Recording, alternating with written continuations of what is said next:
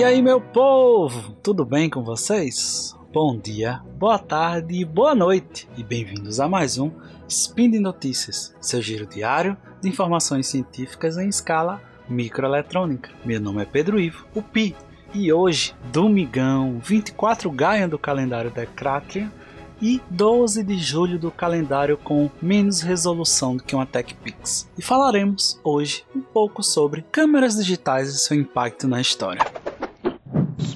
Notícias.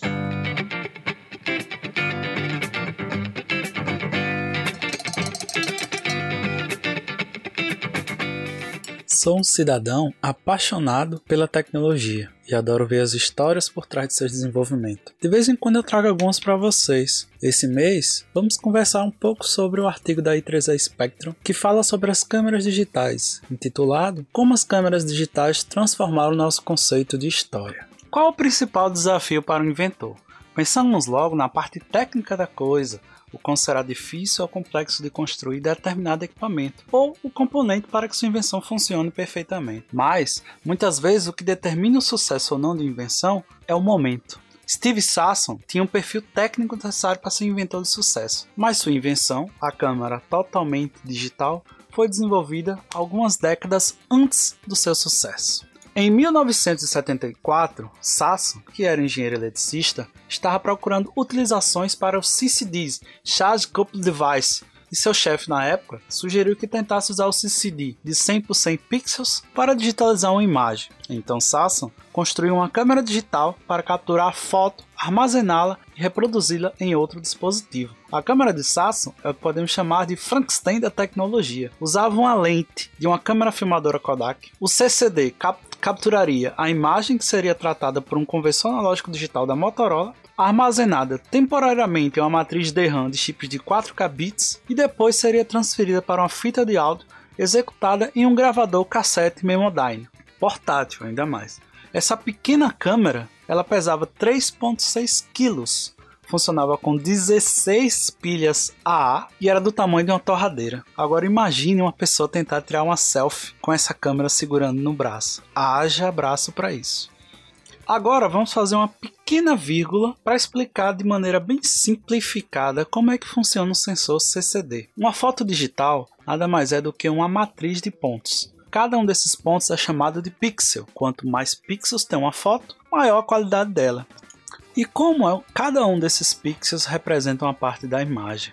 O jeito mais fácil de fazer isso é utilizar um sensor de luz em cada pixel. Então, se você fizesse uma matriz de 100 sensores de luz, por exemplo, você teria uma foto com 10 por 10 pixels em cada um dos sensores e formaria a quantidade de luz do preto total ao branco total. Agora calma, cor a gente fala lá no final. O sensor CCD basicamente é uma matriz de sensores e eles utilizam capacitores MOS como sensores. Então, cada capacitor armazena uma determinada quantidade de carga elétrica proporcional à luz incidente. E qual o diferencial do CCD? É como esses dados são lidos, como a carga de cada capacitor é lida. Pensando inicialmente, como é que a gente conseguiria ler cada carga de cada capacitor? Você colocar um fio do capacitor até o processador. Uma imagem de 100 sensores de luz a gente teria 100 fios. Agora pense numa câmera simples de hoje em dia de 10 megapixels. 10 milhões de conexões. Isso seria totalmente impraticável. O CCD ele trabalha como um registrador de deslocamento, onde todo capacitor é controlado por um circuito, transfere seu conteúdo para o vizinho, e o vizinho pega o dele e do anterior passa para o próximo. Então vai fazendo um trenzinho da informação. A informação vai passando do primeiro para o segundo, o segundo para o terceiro e vai levando as anteriores até chegar no último. Quando chega no último, tem um amplificador dessa carga que vai converter a carga em tensão. Isso, obviamente, é feito em velocidades muito altas, então a gente não precisa se preocupar se vai dar tempo de tirar aquela foto. Essas cargas dos capacitores são transformadas em uma sequência de tensões que serão convertidas em valores digitais e armazenadas na memória ou em qualquer outro lugar. Zeros e uns, né? Você converteu para digital. Essa informação que era quantidade de luz vai ser transformada agora em zeros e um. Isso tudo para imagens preto e branco. E as coloridas, como é que elas vão funcionar? A gente trabalha com um padrão de três cores: Red, Green, Blue, o RGB, vermelho, verde e azul. A combinação dessas três cores, a, a, como você combina essas três cores, você pode conseguir qualquer outra cor da natureza. E é a partir dessa intensidade de cada uma é que você lê. Ah, então é fácil, né? Em vez de usar somente um sensor, eu uso três, cada um com um filtro. Um filtro para o verde, para o vermelho e para o azul. Então, com isso você percebe que a quantidade de sensores ia aumentar drasticamente, se tornando impraticável também. Então, os engenheiros da época pensaram o seguinte: num pixel vamos colocar os três filtros como se fosse uma bandeira da Itália, vermelho, verde e azul. Obviamente essas não são as cores da Itália, tá? Mas essas três filtros. E aí, por meio de um algoritmo complexo, você conseguia identificar qual é o valor de cada um desses, dessas cores. E com isso você conseguia transformar aquela informação em uma cor aproximada no valor digital. Acabando a vírgula, voltamos para a história. Depois de um ano de desenvolvimento, Sasson tirou a primeira foto em 12 de dezembro de 1975. Para isso, ele convidou a técnica do laboratório Joy Marshall, e essa foi realmente a primeiro modelo fotográfico digital. A foto demorou incríveis 23 segundos para ser gravada na fita de áudio, mas ao reproduzir no computador do laboratório, a imagem estava uma bagunça. A câmera conseguiu renderizar os tons claros e os escuros, mas as coisas no meio não eram distinguíveis. Como todo inventor, Sasson continuou melhorando a câmera. Ele e o seu supervisor, Garrett Lloyd, receberam a patente para a câmera fotográfica eletrônica em 1978, mas o projeto nunca passou disso, nunca passou de um protótipo. Por quê? Não é uma tecnologia do futuro? Vamos pensar lá em 1978. Já existiam câmeras analógicas muito compactas, baratas e que tiravam ótimas fotos com a alta resolução. A câmera de Sasson era um monstro, pesada, com resoluções baixíssimas. Por que eu, dono da Kodak, iria investir isso? O próprio Sasson estimou que a resolução da imagem não seria competitiva com fotografia química, a fotografia analógica, até aproximadamente 1995. Ele quase acertou. E essa estimação foi suficiente para Kodak não dar continuidade àquele projeto. Enquanto a Kodak optou por se retirar da fotografia digital, outras empresas como a Sony e a Fuji continuaram avançando. Depois que a Sony lançou a Mavic, uma câmera eletrônica analógica, em 1981, a Kodak decidiu reiniciar seu esforço com a câmera digital. Durante os anos 80 e 90, as empresas fizeram melhorias incrementais, lançando produtos vendidos por preços astronômicos e encontrando públicos altamente limitados. Aí eu dou um doce para quem adivinhar quem entrou no mercado em 1994 e mudou tudo. Se você apostou na Apple, você estava certo. Em 1994, a Apple lançou a QuickTake 100, a primeira câmera digital por menos de mil dólares. Fabricada pela Kodak para a Apple, tinha uma resolução máxima de 640 por 480 pixels e só podia armazenar 8 imagens nessa resolução em seu cartão de memória.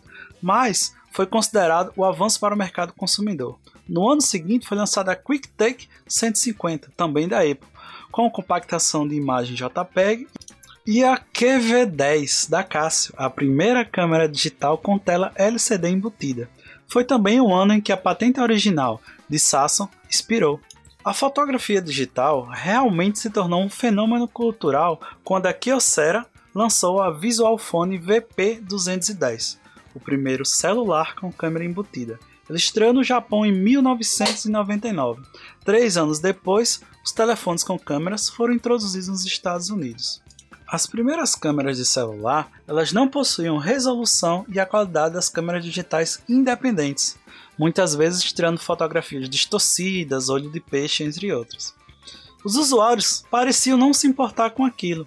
De repente, seus telefones não eram mais apenas para conversar ou enviar mensagens de texto. Eles eram para capturar e compartilhar imagens. Peraí, telefone pode ser usado para conversar sem ser por áudio WhatsApp? Essa é nova para mim. O aumento das câmeras nos telefones levou inevitavelmente a um declínio nas câmeras digitais independentes, cujas vendas atingiram pico em 2012. Infelizmente, a vantagem que era da Kodak inicialmente não impediu a sua falência. Embora ainda exista no mercado para câmeras reflex profissionais de lente única, a maioria das pessoas usa seu celular para tirar foto. E será que com tecnologia pode mudar o curso da história? A natureza transformacional da invenção de Sasson não pode ser exagerada. Os especialistas estimam que pessoas tiraram mais de 1,4 trilhões de fotografias em 2020. Compara isso em 1995, o ano que a patente de Sasson inspirou. Naquela primavera, um grupo de historiadores se reuniu para estudar os resultados de uma pesquisa sobre o sentimento dos americanos sobre o passado. Um quarto de século depois, duas perguntas da pesquisa se destacaram. A primeira delas, nos últimos 12 meses você olhou fotografias com familiares ou amigos? E a segunda, nos últimos 12 meses você tirou fotografias ou vídeos para preservar memórias? Na pesquisa nacional de quase 1.500 pessoas, 91% dos entrevistados disseram que viram fotografias com a família e os amigos, e 83 disseram que haviam tirado uma foto no ano passado. Se essa pesquisa fosse repetida hoje em dia, chuto que estariam perto de 100% nos dois quesitos. Tiramos dezenas de fotos todos os dias, postamos no Instagram ou mandamos para os nossos pais no WhatsApp. Graças à onipresença de câmeras e de smartphones de alta qualidade, armazenamento digital barato e mídia social, todos nós estamos tirando e compartilhando fotos o tempo todo. Hoje, as pessoas não estão apenas assistindo a história, elas estão gravando e compartilhando em tempo real. Lembre-se que a primeira câmera digital de Sasso incluía parte de uma câmera de filme. Nos anos 2000, celulares com gravação de vídeo digital surgiram no Japão e na Coreia do Sul, e depois se espalharam para o resto do mundo. Assim como as câmeras fotográficas antigas, a qualidade inicial do vídeo era ruim e os limites de memória mantinham os clipes curtos. Mas, em meados da década de 2000, o vídeo digital havia se tornado um recurso padrão nos celulares. À medida que essas tecnologias se tornaram comuns, fotos e vídeos digitais estão revelando injustiça e brutalidade de maneiras fortes e poderosas. Por sua vez, eles estão reescrevendo a narrativa oficial da história. Um pequeno videoclipe feito por um espectador com um telefone celular pode agora ter mais autoridade do que um relatório ou um discurso governamental. Imagine que aquela foto ou aqueles stories que você fez em um determinado momento pode fazer parte dos livros de história no futuro. Aliás, ainda teremos livros no futuro? A história está sendo escrita diariamente, mas hoje, com as câmeras digitais, todos os pontos de vistas podem ser estudados e representados. Imaginem quantos George Floyds não conseguiram respirar e ninguém soube porque não houve um registro fotográfico.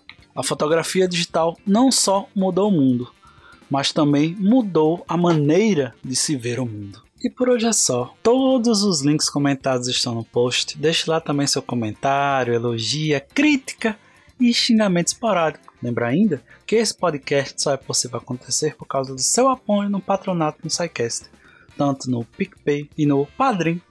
Um grande abraço, se puder, fique em casa e até amanhã.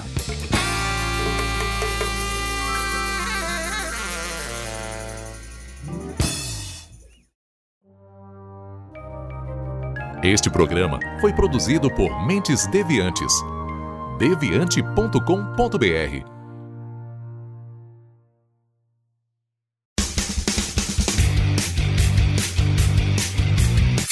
Cortes, edição de podcast.